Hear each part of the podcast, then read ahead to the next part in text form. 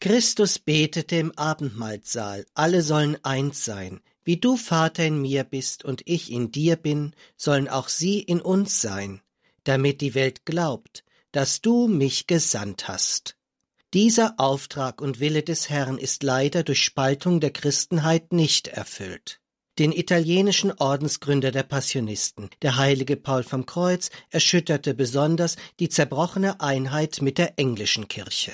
Der englische König Heinrich VIII. hatte sich im 16. Jahrhundert selbst als Oberhaupt der englischen Kirche eingesetzt, nachdem der Papst sich geweigert hatte, nach 21 Ehejahren seine Scheidung von Königin Katharina von Aragon zu billigen. In seinem geistlichen Tagebuch bezeugte Paul von Kreuz knapp 200 Jahre später, Besonders fühle ich mich angetrieben, für die Bekehrung Englands zu beten. Gleichzeitig wollte er, dass sein Orden in diesem Land wirken sollte. Fast hundert Jahre später gelang dieses mit dem seligen Passionisten Dominikus Barbari. Dominikus Barbari konnte für die Einheit im Glauben so erfolgreich wirken, dass er den Ehrentitel Apostel Englands im 19. Jahrhundert erhielt. Feierlich wurde das bestätigt während des Zweiten Vatikanischen Konzils, mit dessen Seligsprechung am 27. Oktober 1963. Dominikus Barbari kam am 22. Juni 1792 bei Viterbo zur Welt. Mit 13 Jahren vollweise tat er sich mit seiner Lebensberufung über zehn Jahre lang recht schwer. So gelobte er zum Beispiel bei Nichteinberufung zum Militärdienst stattdessen in den Passionistenorden einzutreten. Die Klosterauflösung der französischen Besatzung verhinderten dieses Vorhaben zum geistlichen Beruf.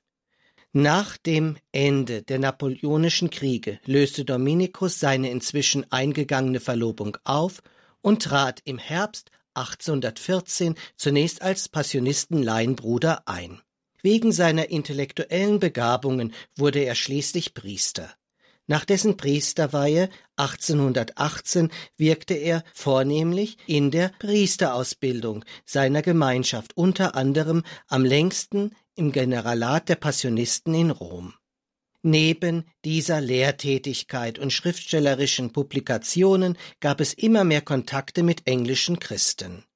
Diese gehörten zur sogenannten Oxford-Bewegung, die besonders ab 1830 im Umfeld der Universität Oxford entstanden war. Diese Gruppierung innerhalb der anglikanischen Kirche mühte sich besonders um ein tiefes Verständnis und Umsetzung der frühchristlichen Ursprünge. Die Lehre der Kirchenväter, der Liturgie und urchristlichen Traditionen galt ihrem Studium und machte deshalb katholische Auffassungen, Spiritualität und Praktiken besonders attraktiv. Die meisten der Oxford-Bewegung wurden deshalb mit der Zeit katholisch. 1840 kam es mit Dominikus Barbary zu einer Klostergründung in Belgien. Zwei Jahre später wagten die Passionisten unter seiner Führung ihr Apostolat nach England auszubreiten. Neben Exerzitien und Volksmission intensivierte er die Kontakte zur Oxford-Bewegung. Im Herbst 1845 wollte der Passionistenpater nach Littlemore südlich von Oxford gehen. Hier hatte sich eine kleine anglikanische Klostergemeinschaft um den ehemaligen Hochschulgeistlichen John Henry Newman gebildet. In einem Brief schrieb dieser John Henry Newman Pater Dominikus kennt meine Absicht nicht, aber ich werde ihn um Aufnahme in die eine wahre Herde des Erlösers bitten. Am 9. Oktober 1845 konnte der spätere Priester, Oratorianer und Kardinal John Henry Newman dieses Vorhaben umsetzen. Jahre später meinte John Henry Newman, Pater Dominikus hatte einen großen Anteil an meiner eigenen Konversion und an der anderer. Seine bemerkenswerte Güte verbunden mit Heiligkeit waren schon in sich eine wirkliche heilige Predigt. Kein Wunder also, dass ich sein Konvertit und Beichtkind wurde. Er hatte eine wirkliche Liebe zu England. Die Liebe zu England endete irdisch gesehen für den italienischen Passionisten am 27. August 1849. Der eifrige Seelsorger erlitt an diesem Tag einen Herzinfarkt auf einer Zugreise und starb in Readings bei London in einer Bahnhofsgaststätte. Sein Grab befindet sich in der Kirche St. Anne in Sutton, St. Helens in Mittelengland.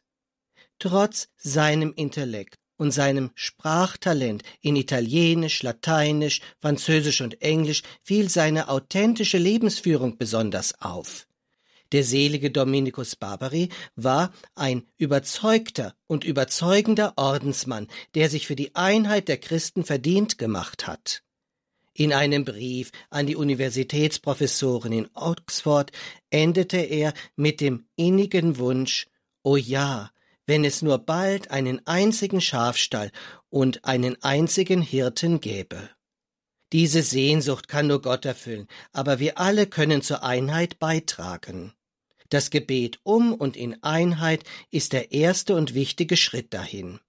Nach dem täglichen gemeinsamen Rosenkranzgebet ist es Brauch, in den Passionistenklöstern ganz zum Schluss ein Ave Maria für England zu beten.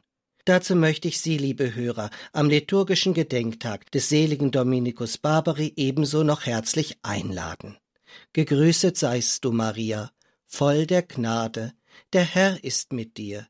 Du bist gebenedeit unter den Frauen, und gebenedeit ist die Frucht deines Leibes, Jesus. Heilige Maria, Mutter Gottes, bitte für uns Sünder, jetzt und in der Stunde unseres Todes. Amen.